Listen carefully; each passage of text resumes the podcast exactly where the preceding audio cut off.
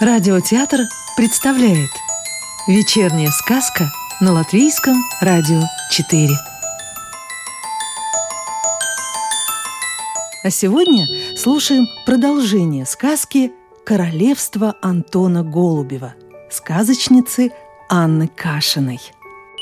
Старый дракон устал. Его войско требовало новых завоеваний, трофеев, замков и оглушительных побед – Никто не спрашивал императора, каковы его личные планы. Дракон дожил до того возраста, когда остаток жизни видится в окружении небольшого количества верных соратников в отдаленной усадьбе на краю подоконника.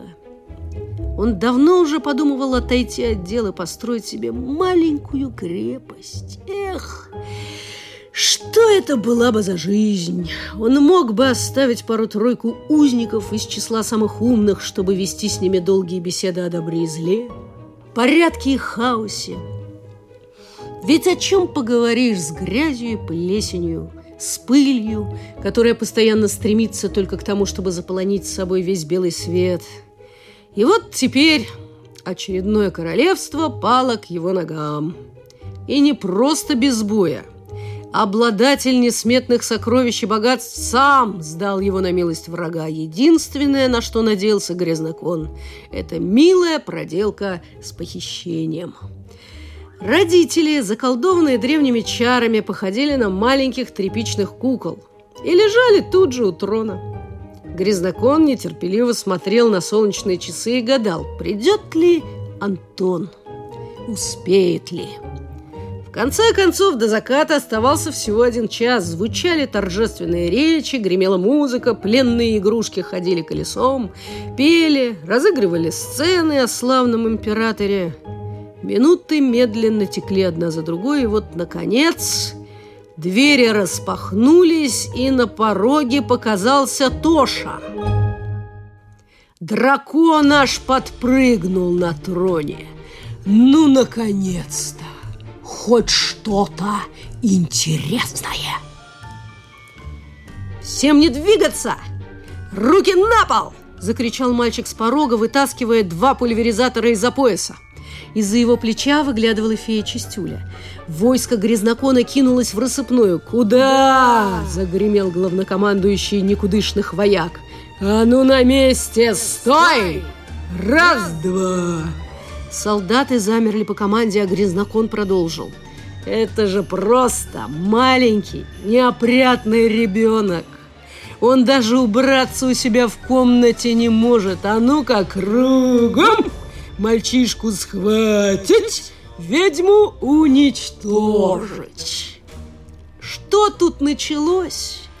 Каждый понял, что у него есть хороший шанс отличиться перед начальством. Все одновременно кинулись вперед, наступая друг другу на ноги, оттаптывая лапы и хвосты. Первые ряды подкосило прямое попадание чистящей жидкости. Кому-то досталось шваброй по голове. Но большинство полегло от подножек и ударов своих же собратьев. В итоге перед нашими друзьями лежало скопище стонущих, неловких увольней в парадных одеждах. Откуда-то из глубины раздался отчаянный вопль. «Слезьте с моего лица! Вы мне жабо помнете!» Этот крик как-то остановил подступавших. Каждый начал думать о своем жабо и кружевных рукавчиках, да и глаза следовало беречь от хлорки. В общем, капитаны армии и слуги его императорского величества – на поверку оказались скорее малодушными, чем чистолюбивыми. «Ну что за олухи мне достались?» «Нет, хочешь сделать что-то хорошо, сделай это сам!» Закричал дракон и, схватив тряпичные куклы у подножия трона, двинулся прямо на своего врага. Эти куклы в коконе из пыли и паутины твои родственнички. Сейчас же брось пульверизаторы и уйми свою ведьму, а то я откушу им головы. Начну с самой маленькой. Ты ведь не особо любишь свою маленькую сестренку, не правда ли? Как ее там? Манюня. Да, вкусная такая девочка. Дракон нетерпеливо облизнулся. Антону ничего не оставалось, как только бросить оружие и поднять руки вверх. Спокойно, без резких движений.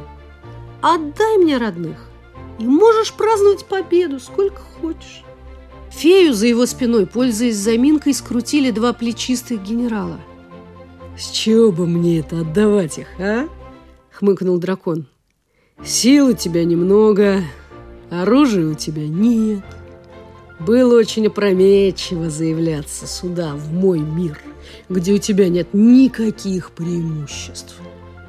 «Ты ошибаешься», — ответил ему Антон и поднес к рту серебряный свисток. Он дунул изо всех сил. И тысячи осколков стекол полетели вниз острой лавиной. Звук был таким громким и пронзительным, что дракон в ужасе зажал лапками свои уши и выронил кукол на пол. Тоша, не переставая свистеть, тут же кинулся к своим родным и спрятал их за пазуху. И в это же мгновение через окна и двери на помощь Тоше пришли игрушки – Летели самолеты, гремели барабаны, а войско оловянных солдатиков через парадные двери повел в бой одноногий пират. Ах, что это за славная была битва! Летела мебель, крушились стены, а праздничную хрустальную люстру на 375 лампочек стая диких пластиковых обезьян обрушила прямо на дракона – Учитывая, что вес люстры составлял около двух тонн, выбраться из-под нее у чудовища не было никаких шансов. Игрушки все прибывали. В окна влетела стая голубей и жар-птицы из подземного государства механожиков. Толстые пылевики и грязешлепы не имели никаких шансов на победу. «Сдавайтесь!» – закричал Антон. «Ваша песенка спета!» В зале воцарилась тишина. «Ты все равно проиграл!» – прошипел дракон. «Посмотри на часы!» Одна минута осталась до заката, а значит, твои мама и папа навсегда останутся всего лишь тряпичными куклами. Можешь глядеть в их глазки пуговки до скончания века! Ха-ха-ха!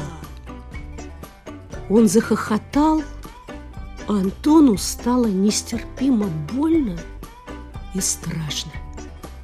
Пусть так, пусть я проиграл, я сам виноват, но ты, чудовище, больше не сможешь захватить ни одну детскую комнату. Я лично позабочусь о том, чтобы в этом королевстве – царил идеальный порядок. И начать его наводить я собираюсь прямо сейчас. Антон выхватил щетку из рук феи и принялся подметать зал. «Нет!» – в ужасе закричал дракон-грязнокон. «Только не это!» Поначалу никто не понимал, почему он так испугался, но с каждым движением Тоши, а надо сказать, что он был настроен решительно, воины грязновойска стали спадать с лица. Чем больше он подметал и чем чище становилось вокруг, тем бледнее и тоньше становились солдаты грязнокона. Вскоре эту взаимосвязь заметили остальные участники потасовки. Побросав оружие, они тотчас принялись за уборку.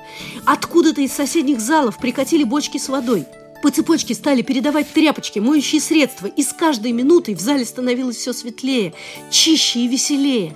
Словно по команде грянула дружная песня и с первыми ее строками. Истончавшие грези шлепы и полевики побежали прочь, только пятки засверкали. Очевидно, они рассчитывали достигнуть границ королевства, прежде чем от них ничегошеньки не останется. Дракон тоже начал усыхать. Сказку читала актриса Рижского русского театра имени Михаила Чехова Елена Сигова. Продолжение нашей сказки слушайте завтра.